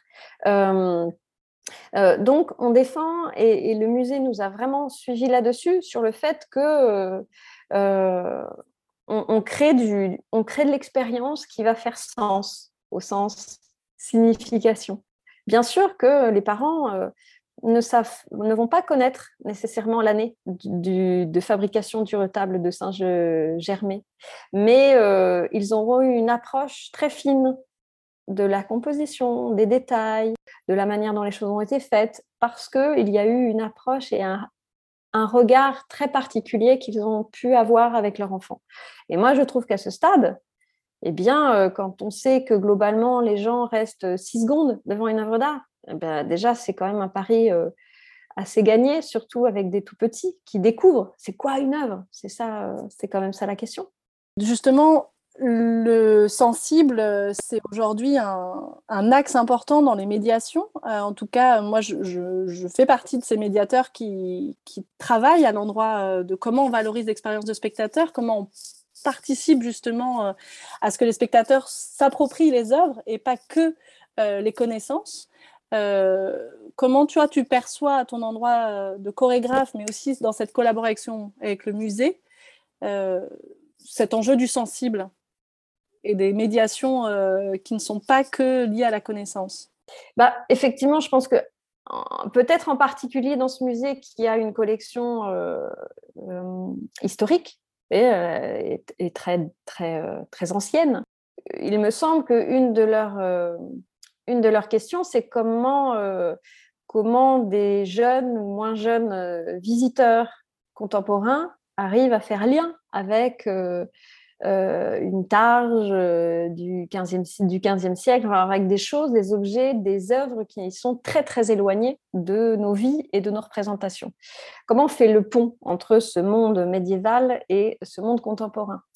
Donc, il et elle, elle surtout, euh, défendent l'idée qu'il faut effectivement que les, les publics puissent s'approprier avec leurs outils contemporains avec leurs moyens et leur manière de regarder les choses et le monde, euh, ces œuvres-là.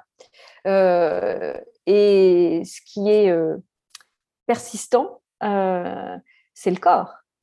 C'est de repasser par les affects, c'est de repasser par ces sens qui sont, eux, extrêmement singulières, individuels, qui n'ont pas besoin de connaissances, on a ce, corps pensant qui est extrêmement puissant pour créer euh, une forme de connaissance euh, qui n'est pas scientifique pour le coup, euh, mais qui va permettre dans un premier temps de s'approprier les œuvres. On peut être extrêmement sensible à une couleur et quelque part, certains, pour ne pas citer Arras, nous en parlaient déjà, à quel point cet éminent historien d'art euh, qu'il était, était déjà saisi, il peut nous en parler à partir, ne serait-ce que de la couleur, à partir d'un détail.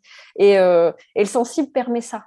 Après, le savoir se construit, après la, connaissance se construit. Mais à partir du moment où une expérience forte qui, euh, qui a engagé ce corps pensant, si elle peut se faire, eh ben, la connaissance va suivre ensuite. Et je crois que c'est vraiment ce qu'elle défend. Ça, c'est finalement assez contemporain. Quand on prend l'histoire de l'art, euh, les œuvres, elles ont une portée politique, religieuse. Là, dans un musée médiéval, on sait aussi la place de, de l'art dans, dans, toute la diffusion de la culture euh, catholique, chrétienne. Donc, cette question du mmh. sensible, c'est mmh. aussi très contemporain, finalement, de, de placer l'art et les œuvres à, l'endroit du sensible. Oui, mais par exemple, dans la balade sensible, euh, on a à un moment donné, on s'arrête devant une visitation je ne vais pas raconter, comme le fait certainement très bien une conférencière, euh, ce que, cet épisode euh, extrêmement emblématique euh, de la visitation de la Vierge, mais en revanche, on va partir de ce qu'il signifie vraiment, c'est-à-dire un geste d'amour. Et on va aller essayer d'aller incorporer ce qui signifie vraiment, se placer devant l'autre, et puis essayer de lui dire quelque chose par le corps. et ça, on le fait très bien. Et il n'y a que le sensible euh, qui peut nous aider. Et, les enfants n'en finissent pas euh, de répéter euh, ce geste, de répéter ce que ça signifie vraiment. Et que un enfant à deux ans qui, devant la visitation, sait que en gros, c'est l'ange Gabriel, il va faire un, un câlin un peu particulier à la Vierge, bah, je trouve que c'est une sacrée connaissance. C'est le pouvoir du, sensible, justement. Mm. Bah, c'est le pouvoir du sensible. Et les mots euh, sont en définitive euh, euh, impuissants. ils ne sont pas suffisants. Du coup, là, ça a été une création pour, pour le musée de Cluny. Est-ce que c'est des, ces balades sensibles, c'est quelque chose que tu aimerais reproduire ou ça a été voilà, une expérience et il n'y a pas forcément de projection pour l'après? Si, si, on a très envie de, voir, de se mettre, euh, je dirais, à l'épreuve d'autres collections. On privilégie plutôt des collections permanentes pour que euh, ait effectivement un temps au sein de l'équipe artistique pour réinventer quelque chose. Euh, l'enjeu, c'était de poser des principes forts avec une partition un petit peu commune pour que, non pas quelles que soient les œuvres, mais en tout cas qu'on puisse, c'est plutôt des, modes de relation qu'on a inventés, euh, puisque, a fortiori, avec ce, ce public-là, on ne va pas rentrer hein, dans des euh, considérations esthétiques, on ne va pas rentrer dans des considérations historiques, et c'est ça qui est intéressant, puisque ça nous permet d'aller euh, approcher les choses autrement. donc après, ça reste une création, ce qui fait que sur un autre musée, par exemple, il nous faudrait le même temps que nous avons eu dans ce musée pour appréhender les lieux, appréhender les œuvres, créer un corpus, créer un parcours, euh, pour que tout ça puisse être euh, cohérent par rapport au lieu, ça reste in situ. mais je crois que cette idée que ce, lieu, qui est quand même assez fantastique, qui est le musée, que les œuvres soient vraiment l'occasion hein, d'un temps et d'une relation privilégiée avec, entre un parent et un enfant. donc ça, c'est une idée auquel je crois beaucoup. Donc, au-delà de la richesse et du musée de Cluny, euh, qui est inégalé, on est bien d'accord. Euh, il y a quelques questions qui, voilà, qui pourraient continuer d'être travaillées ailleurs. Et dans tout type de musée ou euh, tu vois, est-ce que ça peut être un musée d'art contemporain, un musée bah, on se pose la question. On se pose la question, évidemment. de l'art. Ouais, pas des musées de sciences et techniques. Je pense que ça déplacerait un peu les choses. comme ça, mais il faut, jamais dire jamais. Euh, effectivement, la question, parce que la question du musée d'art contemporain ou moderne qui place, euh, pour le dire vite, l'abstraction quand même au centre, euh, n'est pas sans nous poser des questions, puisque évidemment, dans les corpus que nous avons choisis, je pense notamment au mien, bien sûr que la question de la figuration est arrivée de manière assez euh, évidente. Hein. On travaille sur des, vraiment sur des détails, sur des gestes, sur euh, euh, bien sûr des couleurs. Mais donc voilà, il y a quelque chose qui, participe de cette reconnaissance-là pour les enfants, j'entends. Voilà, comment faire avec un tableau abstrait, avec une œuvre abstraite? C'est une très belle question. Alors, merci Mélanie. Pour terminer, euh, j'avais envie bah, de te proposer de répondre à la petite question rituelle euh, du podcast, qui est euh, bah, de nous partager, toi, quel enfant tu étais, quel était ton rapport à la culture, à l'art. Qu'est-ce que, qu'est-ce que tu avais comme expérience culturelle enfant et, peut-être en quoi ces expériences ont forgé la personne que tu es? Sans dévoiler mon âge, parce que du coup, ça, ça donne un, petit coup de vieux, cette question, euh, puisque ça, en tout cas, ce qui est intéressant, c'est que ça renseigne de, de la place des arts, notamment à l'école, euh, ou notamment dans le, voilà, dans le développement d'un enfant. Et euh, force est de constater que il y a 10 ou 20 ans, pour pas dire 30, ça n'était pas la même chose qu'aujourd'hui. Moi, j'étais euh, assez sage euh, et mon rapport à l'art, en définitive, est arrivé très tard. C'est-à-dire qu'il n'y a pas eu de. Euh, l'école n'a pas fait le travail qu'elle fait aujourd'hui. pas de musée. En revanche, j'avais effectivement des parents qui dessinaient, j'avais une maman qui lisait beaucoup. Il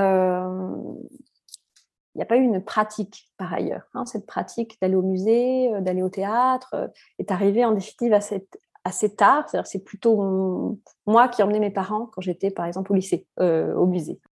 Après, il y a eu des, œuvres spécifiquement qui ont, voilà, qui ont créé euh, un déclic euh, assez tôt. Après, mon rapport à l'art a été aussi beaucoup construit par le dessin, puisque bon, comme tous les enfants, euh, dès la maternelle, je, dessinais beaucoup. Ça, ça n'a rien de, particulier. Mais quand même, c'est resté très, très longtemps, euh, au point que, euh, allez, à, partir de 9 ans, j'ai commencé vraiment à faire des cours de dessin. J'ai fait ça jusqu'à 20 ans.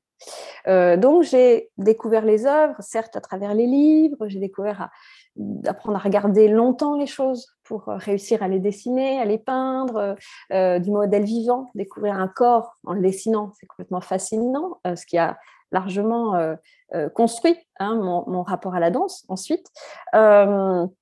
donc voilà, c'est plus par une pratique artistique, je dirais, que mon rapport à l'art s'est forgé toute petite. Et puis ensuite, j'ai bien rattrapé ça en étant un peu plus un peu plus âgés, euh, en vraiment en, cultivant cette pratique des musées et, des œuvres. Merci beaucoup Mélanie euh, pour euh, ce partage. Ben, merci à toi, passionnant de, de parler de tout ça. j'ai hâte des prochaines balades, en tout cas. c'est quand même très réjouissant, en fait, ce qui se, ce qui se passe, de mettre un, un, bébé ou un enfant au milieu d'un musée, ça, euh, ça éclaire tout le monde en fait. Et ça, c'est quand même euh, qu'on se le dise, qu'on se le dise. Ben, ça sera les derniers mots du coup. Merci beaucoup. Merci à toi. Merci pour votre écoute. J'espère que cet épisode vous a plu. Retrouvez toutes les notes de l'épisode, les références et les illustrations sur le site des Regards en miroir www.regard au pluriel miroir.fr dans la section articles. Si cet épisode vous a plu, n'hésitez pas à le diffuser ou à laisser votre avis ou 5 étoiles. C'est la meilleure façon de le soutenir. Bonne suite à vous et à bientôt pour un prochain épisode.